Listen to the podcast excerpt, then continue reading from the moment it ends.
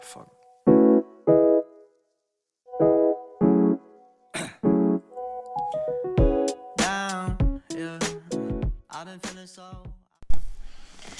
Bueno, otro más. Otro podcast más. Aquí estamos.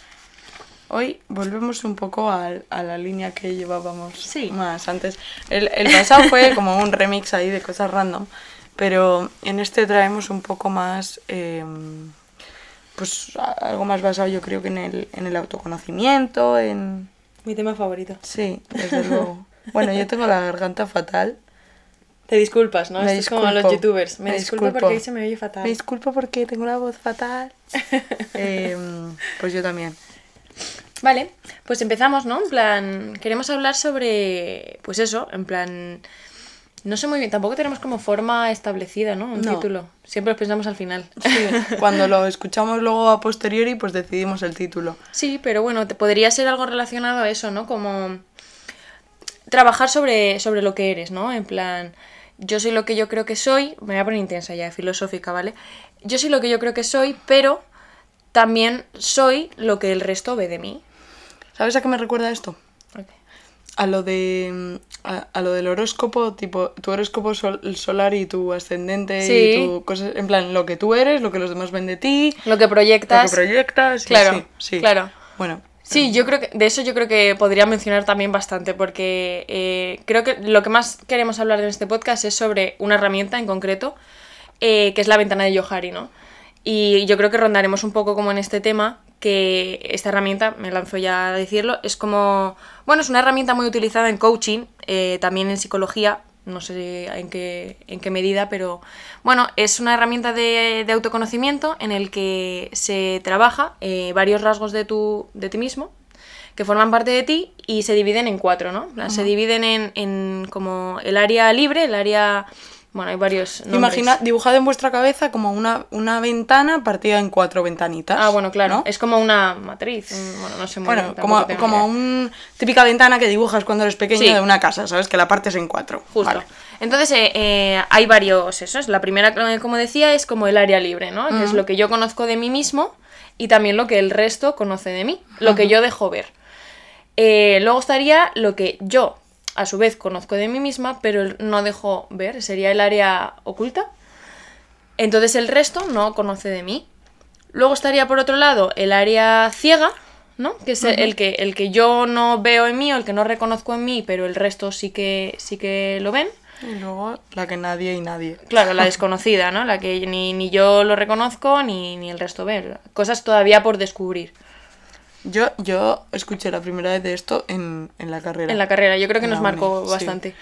Sí, sí. Vamos, lo estoy... ¿en qué? En- igual en psicología. ¿Psicología criminal o psicología... Psicología... Principios de psicología. Principios de la psicología o psicología criminal o alguna de estas. Hmm. eh, lo, lo, lo dimos. Y bueno, eh, yo creo que, que luego lo hemos seguido teniendo como muy... Sí, yo lo tenía muy muy presente, vamos. cuenta, tú sobre todo. Sobre la, el- la primera ventanita, que digamos que sería como el área libre, que es la que tú dejas ver y a la vez tú conoces de ti, yo creo que, que suele ser como... Igual es como la primera impresión que das a la gente a veces o... Sí, puede ser. O también lo que, lo que más te gusta de ti mismo. Sí, también. Yo, por ejemplo, me, en, mi, en mi área pública probablemente me guste dar una imagen de que, yo qué sé, me gusta la naturaleza, nada que, o sea, todo lo que ya he dicho por aquí, por este podcast. Me gusta la naturaleza, eh, me gusta meditar. Sí que es verdad que no siempre eh, piso el césped con todo el gusto del mundo, no siempre estoy pendiente de eh, meditar cada día, porque hay veces que no medito nada y doy esa imagen, porque realmente es algo que, bueno, me gusta de mí, forma parte de mí, pero bueno, también es como un poco...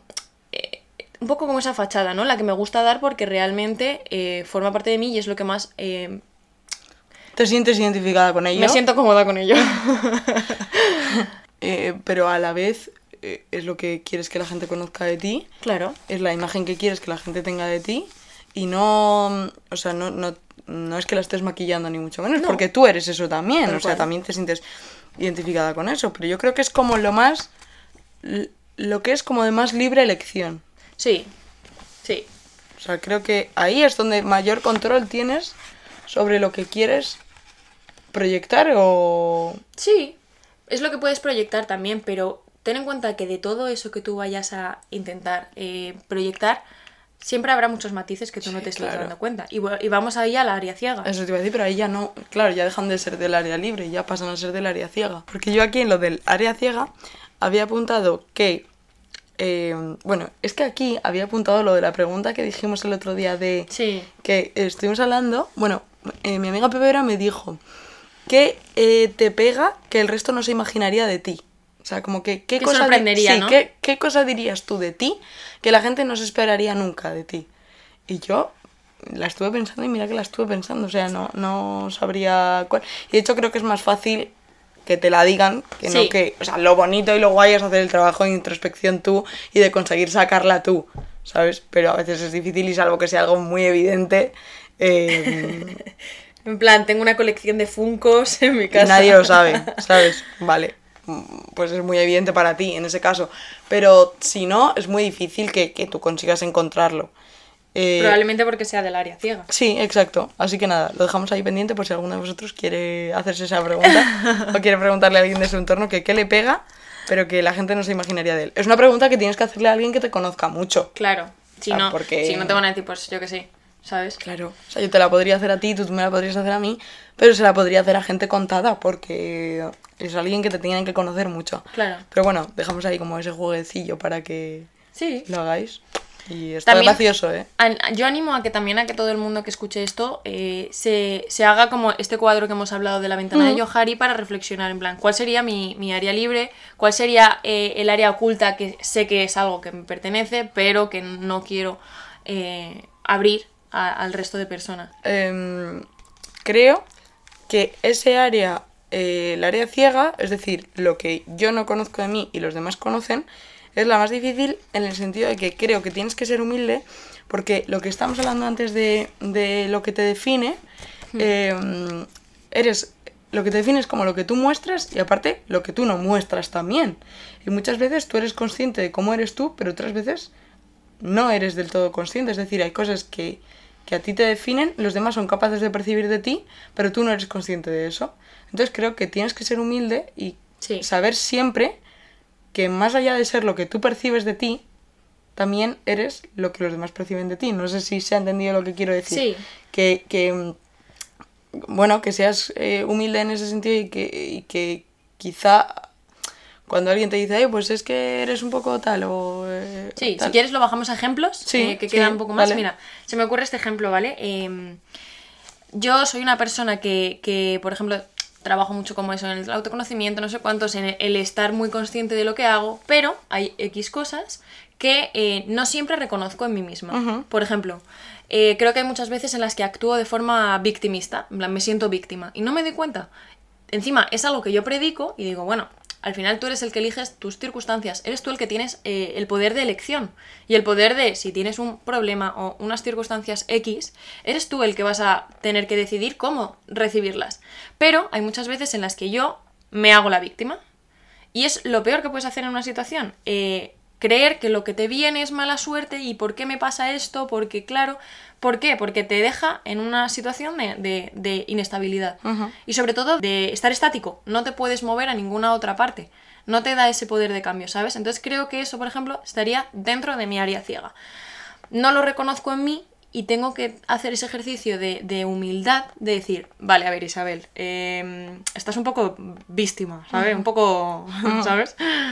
Yo creo que lo que más me cuesta ver en mí, que ya ha dejado de ser algo ciego porque realmente Claro. soy consciente, igual que tú con esto, soy consciente, pero Sí. estoy haciendo el trabajo de pasarlo a- a- al, al yo, ¿sabes? Al, en reconocerlo. Eso es, yo creo que es que soy muy cómoda. en el mal sentido, ¿eh? Muy cómoda. Y entonces, Vale. mm, mm, muchas veces no salgo de mi zona de confort eh, o no o, eh, intento evitar mm, situaciones o circunstancias que quizá pueden generar tensión porque a mí cuando hay tensión es una situación que me genera bastante malestar entonces con tal de evitar eso me acomodo y me adapto a todo el mundo Complaciente. Sí. Entonces, cuando alguien me dice eso, véase por ejemplo mi terapeuta, eh, me sienta como una patada en los cojones. Es que, es que cuesta mucho dar la vuelta. Porque siempre me dice, eh, porque a lo mejor yo le digo, sí, no sé qué, porque y por- me dice, a lo mejor, ¿y por qué fuiste a eso? Si no te apetecía. Yo digo, no sé, pues, a ver, en verdad estaba cómoda. Y me dice, ¿ves? Está- siempre estás cómoda. Y yo, ya, o sea, no sé por qué busco, a ver, al final el, el trabajo que tengo es cómodo, el no sé qué es cómodo, eh, tal, mi, eh, mi familia cómodo, todo, o sea, como que siempre siento que mi estado, eh, que tengo que trabajar para estar cómoda, siempre. Sí, y siempre te adaptas en Sí, ese sentido sí. a, a todo lo demás. Y es algo que a mí me cuesta mucho re- reconocerme en ello, porque en la teoría Claro. predico con otra Es, es cosa, tal cualmente eso. ¿sabes? Eh, En plan, yo a la gente le digo, sí, sal de tu zona de confort, no sé qué, y luego yo, cual, yo- eh, no salgo de mi zona de confort porque hasta el año pasado no me empecé a comprar ropa de colores. es una gilipollez. Pero yo no, No, salía de pero total- gris y tal. Al final me veía cómoda con eso. Mm. Y sí, no siempre son cosas también como... no tan materiales. a lo mejor Y, y ya no, tan materiales, sí, pueden ser materiales, pero sobre todo que no, no tienen por qué ser, digamos, negativas, Ya. ¿sabes? Que te afecten. Por ejemplo, yo, otro ejemplo que se me ocurre en este área es que eh, me considero muy poco creativa. Considero que, que, eh, me gustaría hacer proyectos eh, creativos, originales, pero en cambio pienso que no puedo.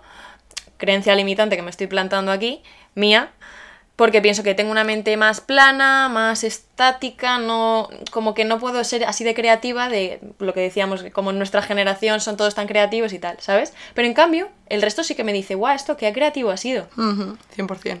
O sea, yo a ti sí te percibo como muy creativa. Yo eso es, eso es algo que tengo que empezar a reconocer en mí. Y yo me cuesta reconocer en mí que soy inteligente. Seguro. Se mofa, tío. Pero te lo prometo, de verdad, yo no me considero inteligente, me considero normal, pero chica, ¿qué le voy a hacer? La gente me considera Del montón bueno. del montón bueno y Einstein, Qué bueno. pues quién soy yo para llevarle la contraria a la gente.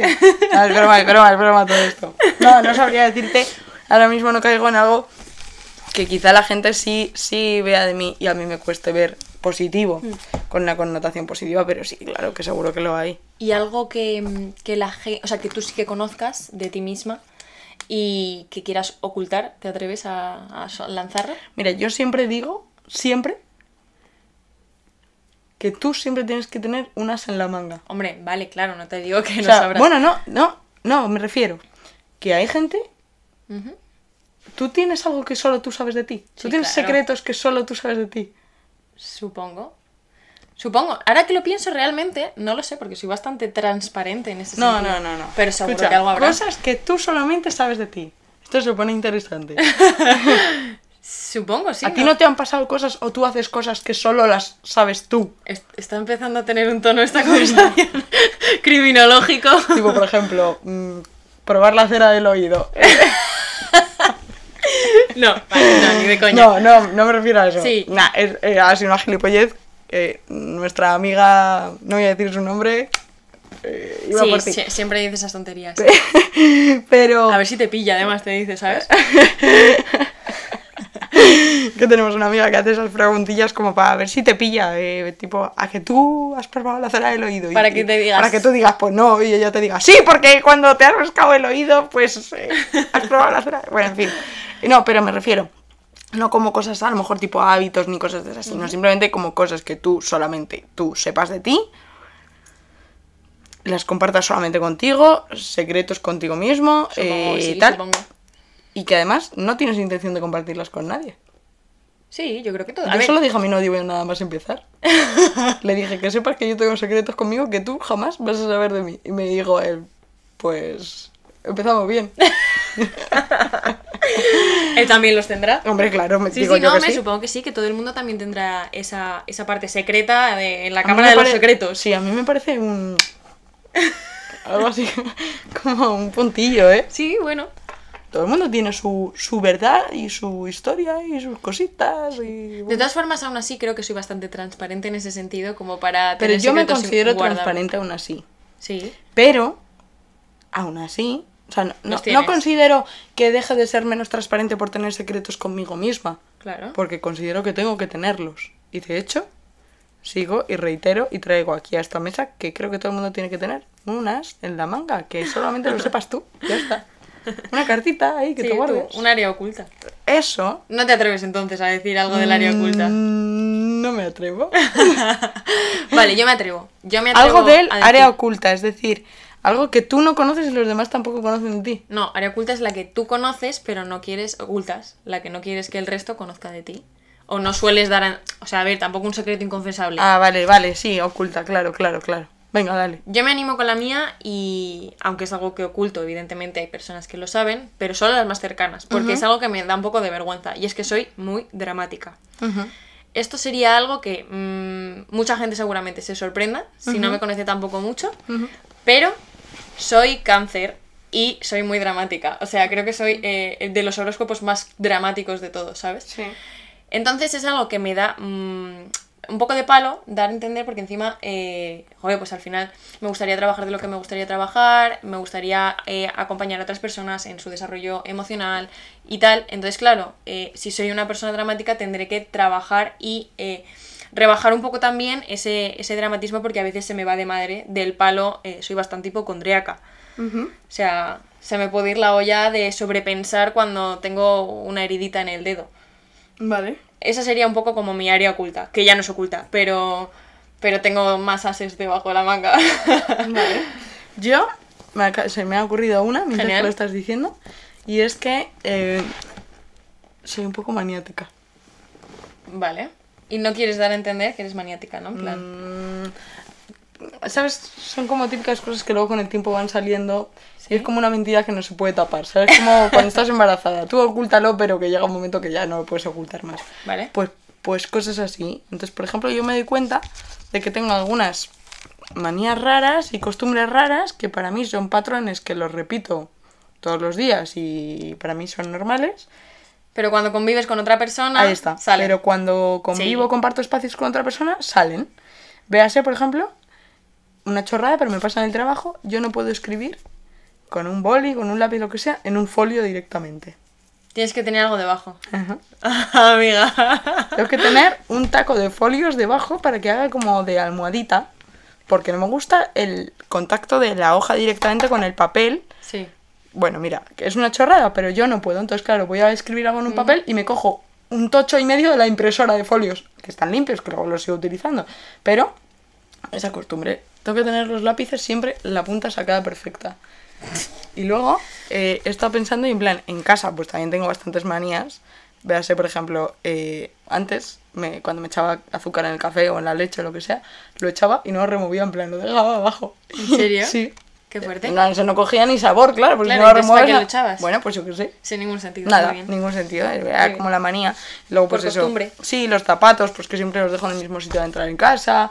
eh, como cosas así, eh, que soy, me considero así como un poco maniática eh, en cosas eh, como muy hábitos muy cotidianos. Y, creo que esas cosas luego resaltan cuando compartes espacios con gente. Claro. Pero es algo que no quieres tampoco mostrar. No, hombre, porque tampoco es algo que me encante de mí. Simplemente, a ver, también te digo, soy consciente de que todo el mundo lo tiene. O sea, de Sí, más que menos, cada uno tiene ahí sus cosas y su forma de hacer las cosas y cada uno es de su padre y de su madre y muy suyo. Entonces, Sí. dentro de eso tampoco es que sean cosas muy excéntricas, pero Sí, pero tienes tus, tus cositas, en plan. Sí, claro. Tal cual. cositas. y luego está el área desconocida, que es la que tú no conoces y la que no conoce la gente de ti. Que yo creo que esa es la que más cuesta trabajar. Porque Sí. al final, si no las conoces tú y tampoco nadie te da una, una pista o un camino o te Sí. de ayuda a nadie, me parecerá más difícil que con trabajo de autocrítica, de autoconocimiento, de introspección y de todo, Sí. lo sacarás y ahí eliges dónde colocarlo. Tal cual. Creo que al final, eh, como que la finalidad de, de este ejercicio, de, de colocar en plan este tipo de rasgos, es que cada vez sea más grande el área libre, partiendo de que evidentemente siempre ha- habrá un secreto que no quieras que nadie conozca y sea tu área oculta, pero bueno, que sea más pequeña el área desconocida y más grande el área libre. Es decir, que vayas trabajando en eh, conocerte, ya no solo en conocerte, sino en lo que proyectas, lo que decíamos, ¿no? Porque al final eh, pienso que el concepto, el autoconcepto, es un concepto eh, vivo, es un concepto cambiante, es un concepto que ahora mismo soy esto, es lo que hablábamos, no sé si fue en el primero o en el segundo eh, capítulo, de lo de ser tu mejor versión, Sí, ¿vale? sí. Yo ahora mismo soy mi mejor versión, no significa que yo sea perfecta, porque nunca lo voy a ser, no puedes aspirar a eso. Pero soy mi mejor versión hasta el momento. Entonces, eh, si yo conozco de mí este tipo de rasgos, por ejemplo, lo que decía del victimismo, yo puedo decidir hasta hacia dónde llevarlo, yo puedo decidir trabajar en ello porque puede pertenecerme o puede no pertenecerme, ese es otro tema, que puede ser que yo eh, viva con este tipo de patrones, pero no me pertenecen y tengo que trabajar para liberarme de ellos. Entonces, como es algo, eso, eh, totalmente cambiante, pues con todas tus circunstancias, tu vida, tu madurez, tu desarrollo, va a estar constantemente en cambio. Yo animo a que hagan este tipo de ejercicio, yo lo hago constantemente, no constantemente cada semana, pero de vez en cuando está bien hacerte como este tipo de ejercicios para ver lo que ha cambiado, ¿no? Y lo que de repente esa semana dices, guau, pues esta semana creo que, que soy un poco, que, que me he dado cuenta de que soy un poco perezosa que eso es otra cosa de, de mis rasgos. Joder, y de, de los míos. Soy extremadamente perezosa y, y, me cuesta como llegar a la acción, ¿no? En plan, la teoría la tengo perfecta y de hecho, lo que decíamos, predico con ella, pero llegar a la acción, eh, uff. Me cuesta a mí también. A mí me cuesta. Mm. Abro debate. Venga. Y cerramos. Muy bien. Eh, ¿Peligra esto de las áreas con las redes sociales? Probablemente, probablemente, porque... Que creo que no hay distinción ya entre lo que es libre, lo que quiero que los demás sepan, lo que yo sé, lo que los demás saben, pero yo ni siquiera sé de mí porque lo- he decidido compartirlo con el mundo, pero ni siquiera yo soy consciente, eh, lo que yo no sé, o sea, lo que, Lo yo que el sé resto ve de sí, mí. lo que el resto ve de mí, la imagen que tengo, lo que en verdad la gente Sí. percibe, pero lo que soy yo de verdad, lo- o sea, creo que hay Sí. un batiburrillo y... Puede que afecte, no que peligre, pero puede que afecte en cierta parte, porque al final tus redes sociales son algo en lo que tú muestras lo que tú quieres mostrar. Totalmente em, Sí, es un lienzo selectivo. al final y... Sí, pero también es verdad que o sea, desde hace X tiempo se agradece y eh, está teniendo mucho tirón la- los perfiles, las, los usuarios, los creadores de contenido cada vez más naturales que muestren también ese área ciega, que muestren ese área oculta. La desconocida no porque no la conocen. Pero bueno, que vayan eh, mostrando ese desarrollo, ¿no? Plan, ahora creo que también eh, cada vez eh, se agradece más en, en X perfiles. Yo por lo menos eh, cada vez sigo más a personas mucho más reales, más... eh, pues eso, más honestas que con aún su así, proceso. esa realidad Es lo es que, la que ellos ver, eligen mostrar. supuesto, o sea, quiero decirte que, que, que, bueno, sí, yo estoy de acuerdo contigo, que yo agradezco cuando hay una influencer que dice, me acabo de tirar un pedo. Pues gracias, Sí. Porque Bueno, vale. pensaba que no te los tirabas. ¿sabes? no, pero como con cosas más naturales que a todo el mundo le pasan y...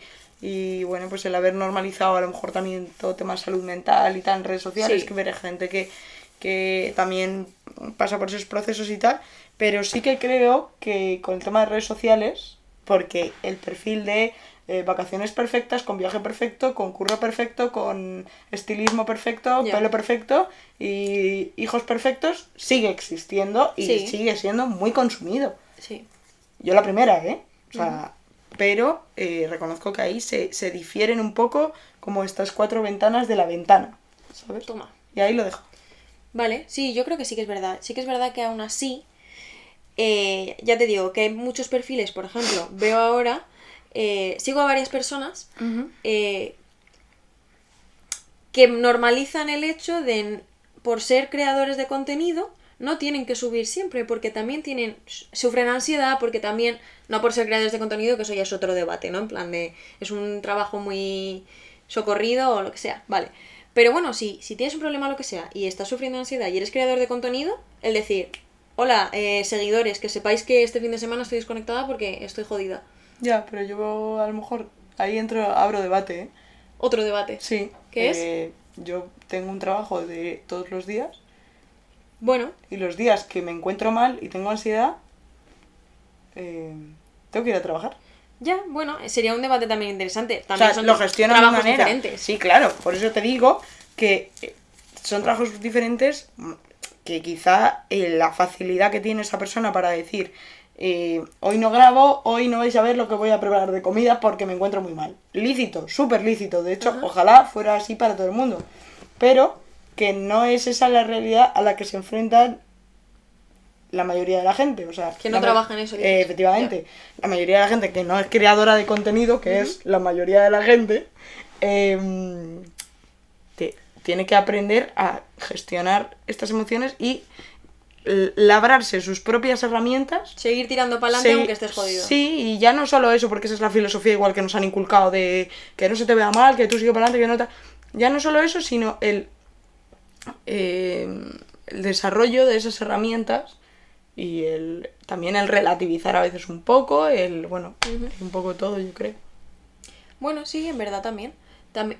Viene un poco hilado, sobre todo, al hecho de que si tú eres creador de contenido, como por ejemplo nosotras, me parece falso si vas a estar subiendo eh, una story bailando y riendo cuando estás jodida.